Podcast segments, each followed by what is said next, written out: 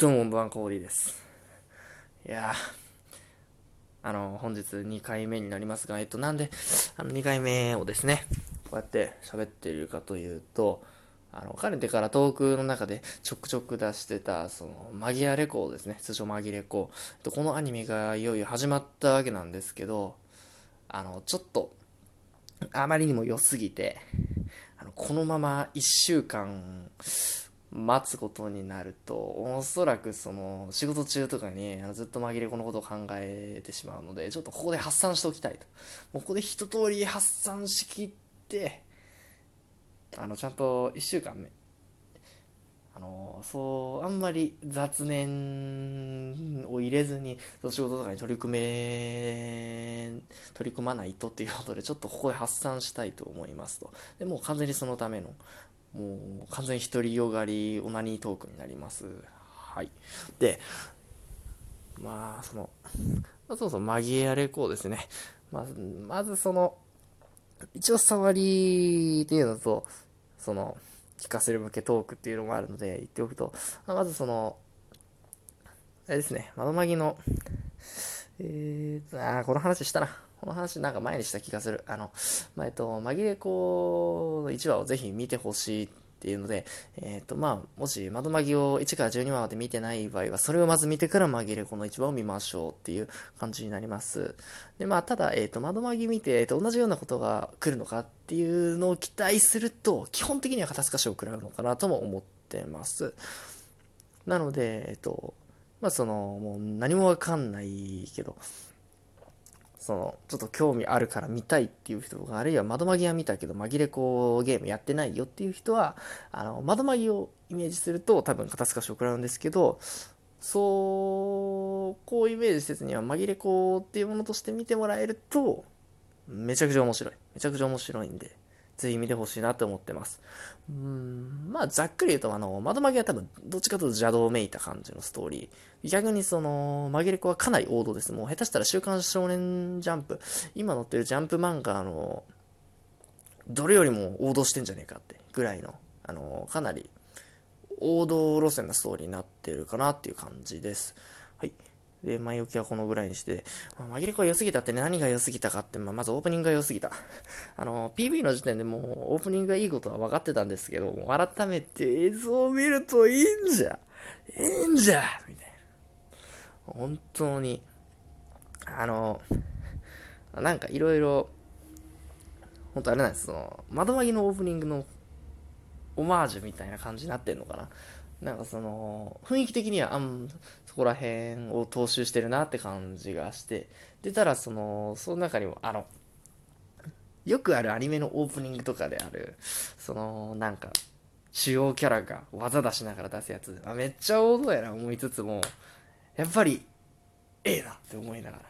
まあ、そういうシーンがあるんですね。もうこれがたまらん、もうこれがたまらんっていう。オープニングだけで12分喋れるかもしれんのじゃってぐらいには喋れる。本当にそのぐらいに良かったんですよね。最初のイントロがめちゃくちゃ不穏なね、入りで、そこから、あの、まあ、メロディーとかどういう曲なのかって聞きたい人はね、あのトライセールのごまかしで調べれば多分出てくると思うんで、あぜひ聴いてほしいねと。で、そこのオープニングでもえ、この曲ちょっと良すぎないとか思って興味を持ったら今すぐ紛れ子を見るんだっていう感じです。はい。もう本当にそのオープニングが良すぎて、イントロの不穏な感じ、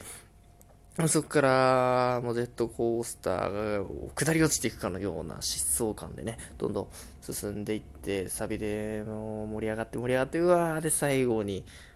まあ、その、まあアニメサイズなんで最後、ですよね。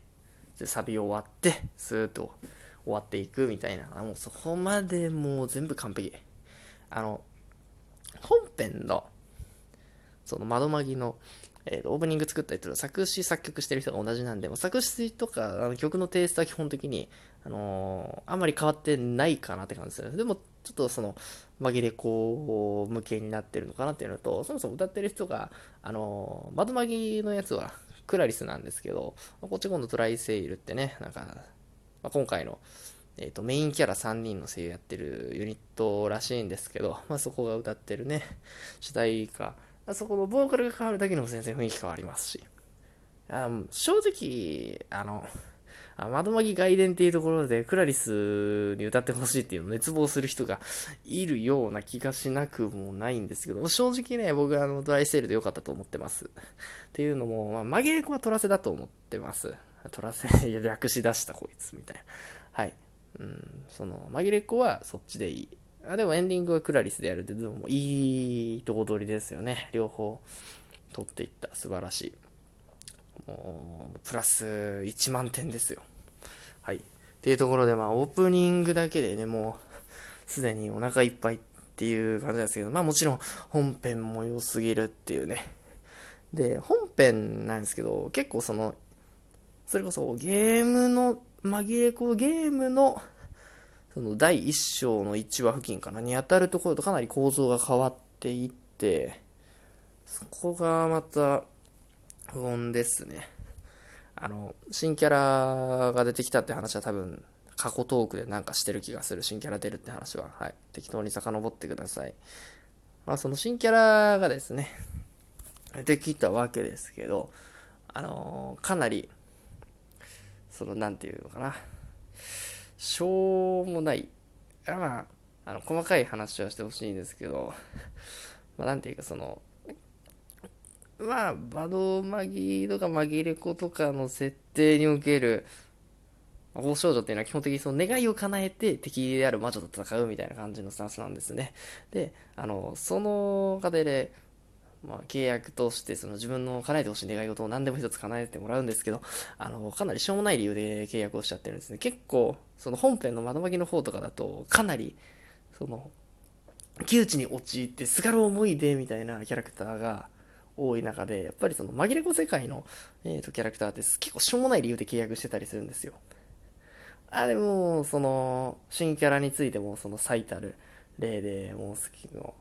本当に、いや、そんな、中学生の悩みですか？みたいなので、それで、ね、あの、恐ろしい敵と戦わなきゃいけないっていう。で、その、彼女はとても不憫な末路をたどりそうな気がしてならない。いう感じなんですよね。なんかそこら辺でちょっと打つポイント稼いでくるんじゃないかなって。あの、まあ、窓マギと紛れ子が違うって中で結構窓マギはまあもう今更、あの、結構いろんなところ言われてるところであるんですけど、まあ正直死ぬんですよ。キャラクターが。誰とは言わんけど。結構死んでいくんですけど、紛れ子は逆にゲーム本編では正直あの基本死なないんですよ、人が。平和な世界。そのそれこそさっき言った王道みたいな感じなんで、基本的に死なない。基本的には死なん。っていうのの状況下で、なんか、ただその、彼女はとても不憫で、うつ、その、それこそ、うんな純粋に言ったら殺せばいいってもんじゃないとは思うんで、そんな雑なやり方はしないだろうとは信用しているんですけど、あの、そういうところでもなんかポイント稼ぎで使われそうな気がしてならない。絶対にいい